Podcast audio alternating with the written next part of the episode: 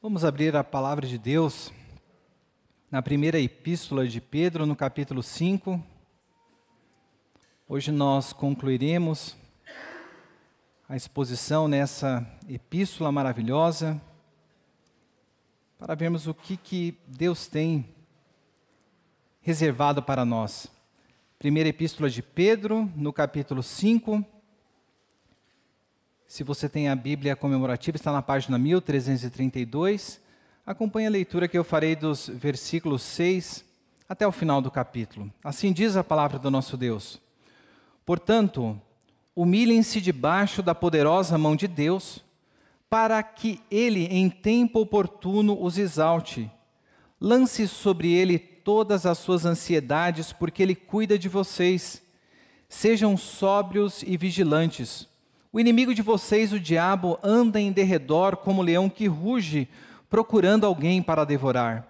Resistam-lhe firmes na fé, certo de que os irmãos de vocês espalhados pelo mundo estão passando por sofrimentos iguais aos de vocês. E o Deus de toda graça, que em Cristo chamou a sua eterna glória, depois de vocês terem sofrido por um pouco, ele mesmo irá aperfeiçoar, firmar, fortificar e fundamentar vocês. A Ele seja o domínio para sempre. Amém. Por meio de Silvano, que consideram um irmão fiel, escrevo para vocês de forma resumida, exortando e testemunhando que esta é a genuína graça de Deus. Continuem firmes nessa graça. Aquela que se encontra na Babilônia, também eleita, manda saudações e mesmo faz o meu filho Marcos. Saúdem uns aos outros com um beijo fraterno. Paz a todos vocês que estão em Cristo. Senhor nosso Deus, nós agradecemos pela tua palavra, Senhor. Fala aos nossos corações aquilo que precisamos para viver uma vida de fidelidade neste mundo. É no nome de Cristo que intercedemos. Amém. Quem aqui já não sentiu aquela ansiedade quando era criança, quando a mãe falava que tinha que tomar uma injeção. Você ficava pensando no que ia acontecer.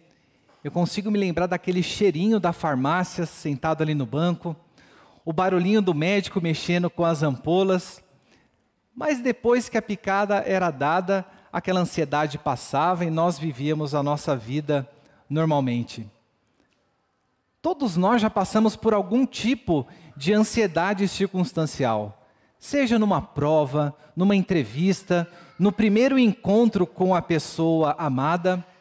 Mas há um tipo de ansiedade que ela nos paralisa, é uma ansiedade patológica. E quando nós observamos o que aconteceu nos últimos anos, nós vemos que no mundo houve um aumento geral do nível de ansiedade e de depressão das pessoas. Segundo a OMS, houve um aumento em torno de 25% nos casos mundiais, e para nossa surpresa, o Brasil está dentre os países com maior nível de pessoas com ansiedade e com depressão, em torno de 10% da população brasileira. Mas quando nós olhamos para isso e observamos, falando, bom, ansiedade é uma coisa que só acontece com quem não é crente. Ansiedade é uma doença dos tempos modernos. Mas o que nós vemos aqui na palavra de Deus, nós acabamos de ler, que Pedro ele nos convida a lançarmos nossas ansiedades diante do Senhor.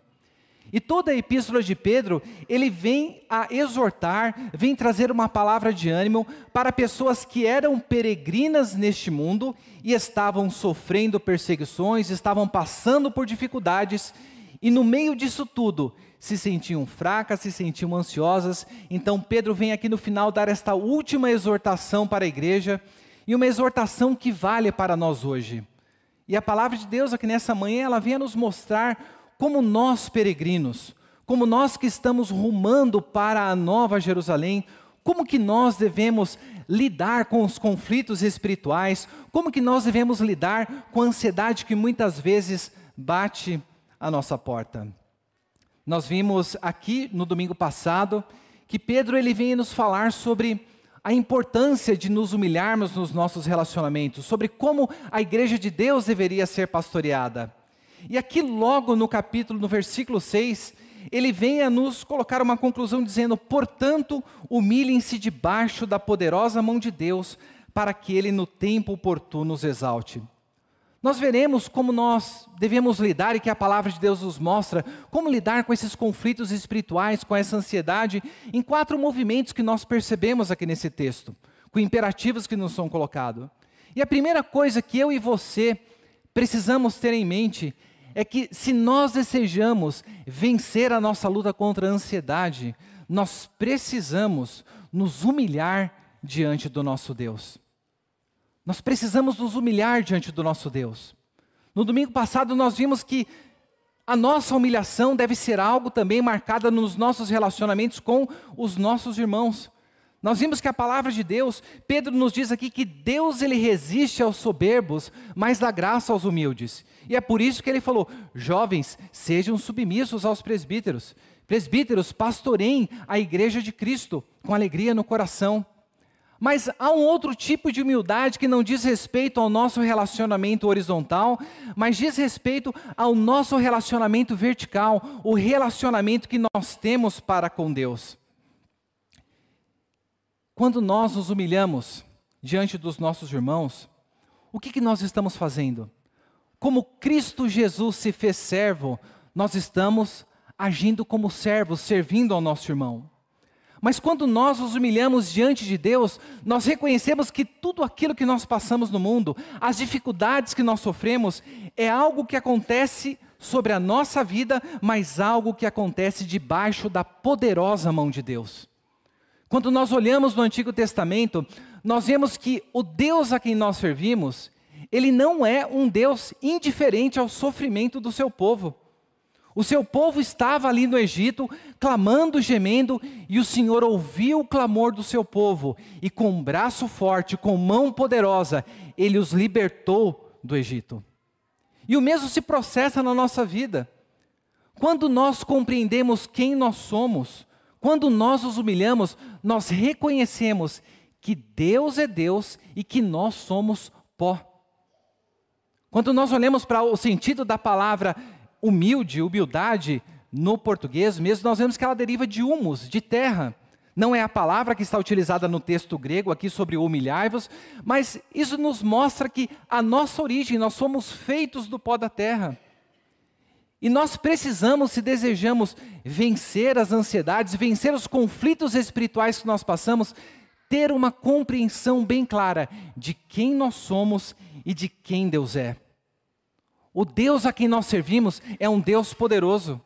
É um Deus que nos sustenta com a sua mão forte.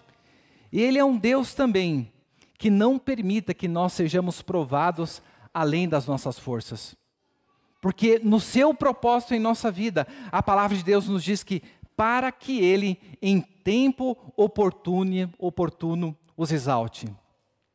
Nós estamos aguardando o tempo da nossa redenção. Mas no tempo da nossa peregrinação, nós podemos esperar e aguardar do Senhor que Ele venha nos trazer aquilo que nós necessitamos, que Ele venha a nos exaltar, que Ele venha a nos conceder vitória. Mas uma realidade é que Deus, Ele não exaltará enquanto nós não estivermos prontos. A palavra de Deus nos dá esse imperativo sobre a necessidade de nos humilharmos diante do Senhor porque nós geralmente temos uma visão a respeito de nós mesmos muito elevada. Nós achamos que nós somos mais do que o pó da terra. Mas a palavra de Deus vem aqui e nos conclama nessa manhã a enxergarmos Deus por quem Ele verdadeiramente é, o Deus soberano, o Deus que nos segura em Sua mão poderosa. Nós vemos em João 10, Jesus Cristo, quando ali ele é interpelado por aquelas pessoas, dizendo: Olha, se tu és o Cristo, dize-nos abertamente. E ele vem ali a dizer que as suas ovelhas o ouvem, reconhecem a sua voz. E ele fala ali que estas ovelhas lhe foram dadas pelo Pai, e da mão do Pai ninguém as pode arrebatar. Nós somos guardados pela poderosa mão de Deus. Nós somos guardados por Cristo Jesus. E diante dessa realidade, nós precisamos nos achegar e nos humilhar diante do Senhor. E como que nós fazemos isso? Versículo 7: Lancem sobre ele todas as suas ansiedades, porque ele cuida de vós. A palavra ansiedade, aqui no original, ela aponta para uma pessoa que ela está dividida, uma pessoa que ela está fragmentada. Não é como nós nos sentimos quando nós somos marcados por ansiedade, nós não sabemos que direção tomar, vacilamos em nossa fé, ora acreditamos, ora fraquejamos. Mas o que a palavra de Deus nos vem a colocar aqui, ela vem, não vem a nos proibir de ficarmos ansiosos, porque a vida neste mundo é uma vida marcada pelo pecado, e nós somos pó da terra, nós somos frágeis. Mas o que a palavra de Deus vem colocar para mim e para você é que o que nós devemos fazer é lançar sobre o Senhor as nossas ansiedades. Como que você tem lidado com os conflitos espirituais na sua vida? Muitas vezes nós ficamos ansiosos porque nós nos preocupamos. Porque nós antevemos algum mal adiante de nós e nós tentamos ali com as nossas próprias forças dar uma resolução para aquilo, resolver de alguma maneira e não nos achegamos a Deus. Não nos lançamos a Ele a nossa ansiedade. Veja, diante do nosso pecado, qual é a primeira coisa que nós deveríamos fazer? Nos achegarmos à cruz de Cristo. Adão, criado por Deus, Adão tinha intimidade com o Senhor. E depois da sua esposa ter pecado e ele ter pecado junto, o que, que foi que Adão fez? Adão se afastou de Deus, ele se escondeu. Ele tentou resolver o seu problema com as suas próprias mãos, construindo roupas para cobrir a sua nudez com folhas de figueira, imagine com mato. E no final de tudo, ele transfere a culpa. Não é muitas vezes como nós agimos quando nós passamos por adversidades. Quando nós nos sentimos em situações em que nós nos encontramos ansiosos, ao invés de nos aproximarmos do Senhor, nós nos afastamos do Senhor e tentamos resolver com os nossos próprios esforços. Mas o que a palavra de Deus ela vem a nos falar é que se nós reconhecemos quem Deus verdadeiramente é e que nós somos pó, que nós somos dependentes, nós nos achegaremos a Ele e lançaremos a Ele tudo aquilo que tem perturbado o nosso coração. O que, que você tem feito com as suas fraquezas? Você tem guardado para si? Porque o que a palavra de Deus ela nos convoca é a nós nos aproximarmos do Senhor. Um novo e vivo caminho foi aberto para nós, e neste caminho é o caminho que dá diante do trono da graça. Nós precisamos confessar ao Senhor, nós precisamos nos voltar, dobrar os nossos joelhos para buscar o nosso Deus e lançar sobre Ele as nossas ansiedades. Você tem conversado com Deus?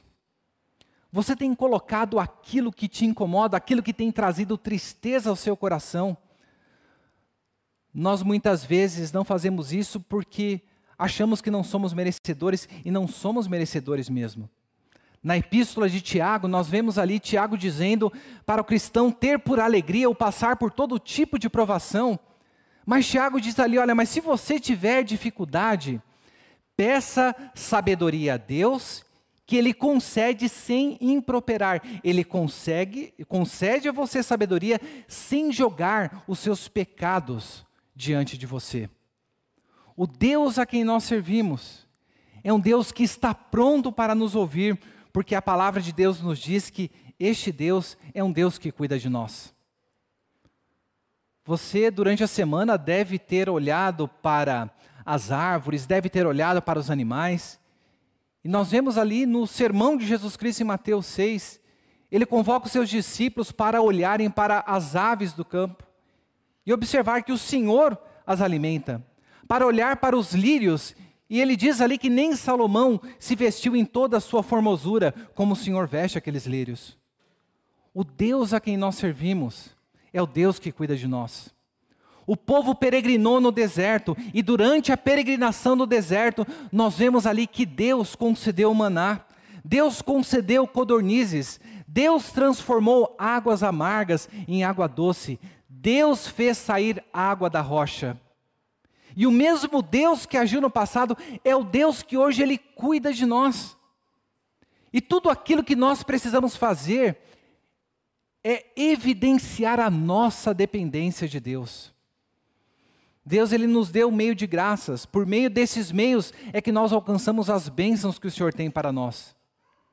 E há coisas que nós não receberemos se nós não clamarmos ao nosso Deus.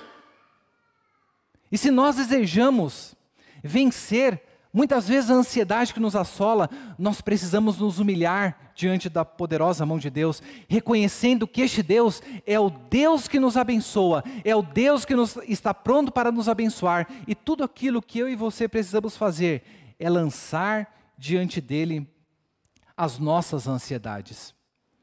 Mas em segundo lugar, o texto da palavra de Deus nos diz que nós precisamos viver com sobriedade.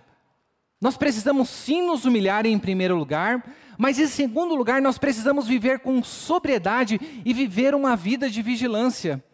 Porque Pedro vem aqui a nos mostrar que o nosso verdadeiro inimigo, que o, ver, o verdadeiro inimigo da igreja para a qual Pedro estava escrevendo, não eram os patrões injustos, não eram os vizinhos maledicentes que falavam mal daqueles cristãos, não era o marido descrente, não era a sociedade hostil ao evangelho, não era as autoridades ameaçadoras, mas ele nos mostra aqui, versículo 8: sejam sóbrios e vigilantes. O inimigo de vocês, o diabo, anda em derredor como leão que ruge, procurando alguém para devorar. Nós temos um inimigo. E é necessário que nós vivamos uma vida com vigilância e uma vida com sobriedade, para que nós possamos lidar com maneira, de maneira apropriada com as nossas situações. Nós vivemos em uma sociedade que ela é marcada pela vitimização. Nós somos, achamos que somos vítimas de tudo. E nós muitas vezes observamos e colocamos a culpa pelos nossos sofrimentos na vida de outras pessoas. Mas o que Pedro está dizendo para nós aqui é que é necessário que nós tenhamos uma mente sóbria, ou seja, não uma mente embriagada, uma mente que está desprovida da sua razão, da percepção dos seus sentidos, ele nos fala e abre os nossos olhos para nós olharmos para a situação e para nós enxergarmos que nós vivemos em um mundo e neste mundo nós temos um inimigo. Nós criticamos os ateus corretamente. E nós criticamos muitas vezes as pessoas materialistas que negam a realidade da vida após a morte. Mas a maneira como nós vivemos a nossa vida cristã nós muitas vezes não nos apercebemos que o nosso verdadeiro inimigo não é carne e sangue, mas os principados e potestades nas regiões celestiais. Sabe quando nós olhamos para as dificuldades da vida e encontramos como inimigo, inimigo as pessoas, o que, que nós estamos fazendo? Nós estamos negando a realidade de que existe um reino das trevas, um reino que se opõe ao reino de Deus e este reino ele tem um líder que Pedro nos coloca, o diabo, o adversário, aquele que anda como um leão, versículo 9, ele vem a nos falar: resistam firmes na fé. Às vezes a gente lida com o nosso pecado como se ele fosse um gatinho, aquele gatinho bonitinho, então nós damos leite para ele, nós compramos uíscas, e aquele gatinho ele vai crescendo e de repente a gente percebe que o que a gente estava alimentando não era um gato, mas era um tigre. E aquele, aquele pecado vem e ele nos devora. A palavra de Deus ela está nos apresentando aqui o diabo, Satanás, a antiga serpente, aquele que lá no jardim do Éden enganou os nossos pais, como aquele que anda em derredor, como leão que ruge procurando a quem destruir. Veja, o nosso inimigo, é alguém que anda à espreita. Pedro sabia muito bem disso. Jesus Cristo chegou para Pedro e disse: Pedro, Satanás pediu para te peneirar como trigo, mas eu roguei por você para que a sua fé não desfaleça. Você já parou para pensar que enquanto nós estamos vivendo a nossa vida, nós temos um inimigo que está nos rodeando? que está procurando uma brecha para nos atacar. E esse inimigo que é comparado a um leão, ele ruge. Se você já foi em um zoológico, já pôde ouvir o rugido de um leão ou de qualquer felino, é algo que ele é assustador.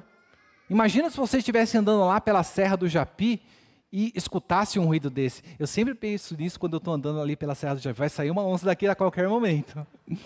Mas imagina o quão terrível é. E esse inimigo, ele busca nos amedrontar. Ele busca lançar dúvida diante de nós. E nós precisamos cuidar, porque o desejo dele não é apenas o de nos rodear, não é apenas o de nos assustar, mas é procurando alguém para devorar. Nós não podemos viver a nossa vida como se o nosso inimigo não existisse. A palavra de Deus nos diz o inimigo das nossas almas. Nós vemos que antes da ressurreição de Cristo Jesus, lá em Apocalipse no capítulo 12, a antiga serpente, o diabo, Satanás, ele tinha acesso diante da presença de Deus. E o que, que ele fazia de dia e de noite? Ele acusava os nossos irmãos, é o que João nos fala. Mas depois da ressurreição, ele foi expulso e foi lançado para a terra, e a palavra de Deus nos diz aí: ai de vós, moradores da terra, porque o dragão desceu até vós com grande furor e ira, sabendo que pouco tempo lhe resta. Satanás já sabe que está derrotado. E a única coisa que ele quer fazer é promover estrago diante daqueles que têm os mandamentos de Deus e guardam os testemunhos de Jesus. Ou seja, nós que somos o povo de Deus. Mas o que, que nós devemos fazer diante disso? Como que devemos viver de maneira vigilante e sóbria? A palavra de Deus nos mostra aqui no versículo 9: resistam-lhe firmes na fé, certo de que os irmãos de vocês espalhados pelo mundo estão passando por sofrimentos iguais aos de vocês. Sabe como que eu e você vivemos essa vida de sobriedade, essa vida de vigilância? É resistindo por meio da fé em Cristo Jesus às investidas do inimigo. Nós vemos ali na armadura de Deus que encontramos em Efésios, e nós temos o escudo da fé. E nós precisamos empunhar o escudo da fé para que nós possamos apagar os dardos inflamados do maligno. Agora imagina se nós não estamos com esse escudo marcado pela fé que nós temos em Cristo Jesus e pela fé revelada nas Escrituras. Como que nós poderemos resistir aos dardos inflamados que são lançados contra nós? Nós vemos também em Tiago que nós precisamos resistir o diabo ele fugirá de nós, mas o que nós precisamos primeiramente fazer? Sujeitem-se a Deus. Aquilo que nós precisamos fazer para vivermos uma vida de vigilância e de sobriedade, nós precisamos resistir firmes na fé, sabendo em quem nós cremos, empunhando o escudo da fé. Mas nós precisamos também saber que nós não somos os únicos que estamos sofrendo neste mundo. Pedro diz aqui Permaneçam firmes na fé, certos de que os irmãos de vocês espalhados pelo mundo estão passando pelos sofrimentos iguais de vocês. Nós fazemos parte de uma igreja, de uma igreja que é uma igreja sofredora. E quando nós não estamos vigilantes e nem sóbrios, nós achamos que nós somos os últimos heróis da fé que sobraram nessa terra. Você se lembra lá de Elias? Quando ele estava se escondendo, qual era o sentimento de Elias? Não sobrou ninguém, meu Deus. Deus fala: há sete mil que não dobraram o seu joelho diante de Baal. Nós precisamos saber que nós fazemos parte de um corpo de Cristo, um corpo maior, e que estes sofrimentos que nós passamos, as ansiedades que nós muitas vezes lidando, lidamos, faz parte do processo de santificação de Deus, não apenas na nossa vida, mas na vida da sua igreja espalhada por sobre a face da terra. Você deseja vencer a ansiedade? Humilhe-se perante o Senhor. Em segundo lugar, viva com sobriedade e vigilância. Mas em terceiro lugar, nós vemos aqui que nós precisamos nos apegar às promessas de Deus. Veja o versículo 10: E o Deus de toda graça, que em Cristo chamou a sua eterna glória, depois de vocês terem sofrido por um pouco, ele mesmo irá aperfeiçoar, firmar, fortificar e fundamentar vocês. A Ele seja o domínio para sempre. Amém. O sofrimento tem um propósito na nossa vida. Nós não passamos por essas dificuldades que nos trazem ansiedade por nada. Nós vemos aqui que o Deus a quem nós servimos, ele não é um Deus indiferente a nós. Quando nós nos sentimos ansiosos, nós não pensamos que Deus ele nos abandonou? Não é como que se Deus estivesse abençoando todas as pessoas, concedendo emprego, concedendo casamento, concedendo saúde, e parece que os únicos desafortunados somos nós. Mas o que a palavra de Deus ela está nos dizendo que o Deus a quem nós servimos, ele é o Deus de toda a graça. E esta graça foi manifestada a nós que em Cristo o chamou à sua eterna glória. O chamado de Deus para mim e para a sua vida é um chamado de glória. É um chamado que passa pelo caminho do sofrimento, é um chamado que passa pela cruz, mas é um chamado que nos conduz à ressurreição, nos conduz ao novo céu e à nova terra. Deus ele tem um propósito na nossa vida. E para que esse propósito se cumpra, ele nos fará passar pelos vales, mas nós precisamos saber que quando nós estivermos passando pelas dificuldades, e quando o sentimento de ansiedade vier sobre nós, nós precisamos saber: o Deus a quem nós servimos é um Deus de toda graça e Ele mesmo está fazendo isso para nos, olha só as palavras ditas: aperfeiçoar, firmar, fortificar e nos fundamentar. Ele conserta as coisas que estão faltando em nós. Ele fortifica a nossa fé, ele nos dá um fundamento sólido. Nós vemos na segunda epístola de Paulo à igreja de Corinto, falando sobre os sofrimentos, que da mesma maneira como nós somos consolados, essa consolação que nós recebemos, nós também consolamos aos nossos irmãos. Você deseja vencer a luta contra a ansiedade? Humilhe-se perante a mão de Deus. Viva de maneira sóbria e vigilante se apegue às promessas de Deus. E por fim, no fechamento aqui da epístola, nós vemos que Pedro ele nos convoca indiretamente a uma vida de comunhão. Você deseja vencer a luta contra as dificuldades, contra os conflitos espirituais, viva uma vida de comunhão com a igreja de Cristo. Olha o que Pedro nos diz, por meio de Silvano, que considero irmão fiel, escrevo para vocês de forma resumida exortando e testemunhando que esta é a genuína graça de Deus, continuem firmes nessa graça. Aquela que se encontra na Babilônia também eleita manda saudações e o mesmo faz o meu filho Marcos. Pedro ele se encontra em Roma e ele menciona aqui Silvano, que é Silas que acompanhou Paulo em suas viagens missionárias. Ele menciona Marcos do Evangelho de Marcos e ele menciona também aquela que se encontra na Babilônia, uma referência à igreja que se encontrava em Roma e que era fiel ao Senhor. Pedro estava enviando esta mensagem para a igreja, mas Pedro não estava sozinho. E da mesma maneira, nós, nós precisamos nos apropriar dessa bênção que Deus nos concede de vivermos uma vida em comunhão, porque quando nós vivemos a vida em comunhão na igreja, essa mensagem que Pedro fala é a mensagem que transforma a nossa vida. Quando nós vivemos uma vida de comunhão, nós somos exortados, como ele diz. Nós somos confirmados na palavra de Deus. Nós testemunhamos que esta é a genuína graça de Deus. Continuem firmes nessa fé. Veja, Pedro não estava sozinho. A igreja para a qual ele escreveu essa carta não estava sozinho, porque a igreja de Roma também mandava saudações, como juntamente o filho dele, Marcos. Nós precisamos, meus irmãos, valorizar este privilégio que o Senhor nos concede de vivermos uma vida em comunhão. Pedro viveu essa vida em comunhão, e nós vemos que, como ele termina a epístola, ele termina aqui no versículo 14: Saúdem uns aos outros com um beijo fraterno, paz a todos vocês que estão em Cristo. Uma igreja que sofre, uma igreja que ela é peregrina, uma igreja que ela é atacada por Satanás, é uma igreja que precisa viver relacionamentos calorosos, relacionamentos verdadeiros para experimentar a paz que existe em Cristo Jesus. como que você, quando chegou aqui à igreja, ou no decorrer desse dia, como que você cumprimenta os seus irmãos? Nós vemos aqui do costume dessa época, Pedro diz que aqueles irmãos, eles se cumprimentavam com um beijo de amor.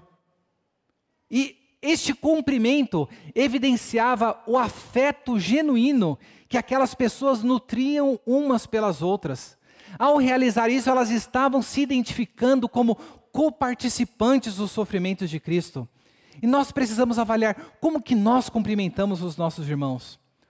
Como que nós vivemos esta vida de comunhão? Muitas vezes nós entramos na igreja, por conta às vezes da nossa própria timidez, nós não olhamos com o nosso irmão, nós não cumprimentamos ele, e muitas vezes a pessoa ela entra triste, ouve a palavra, palavra edificante, mas não experimenta o calor que existe na comunhão com o povo de Deus.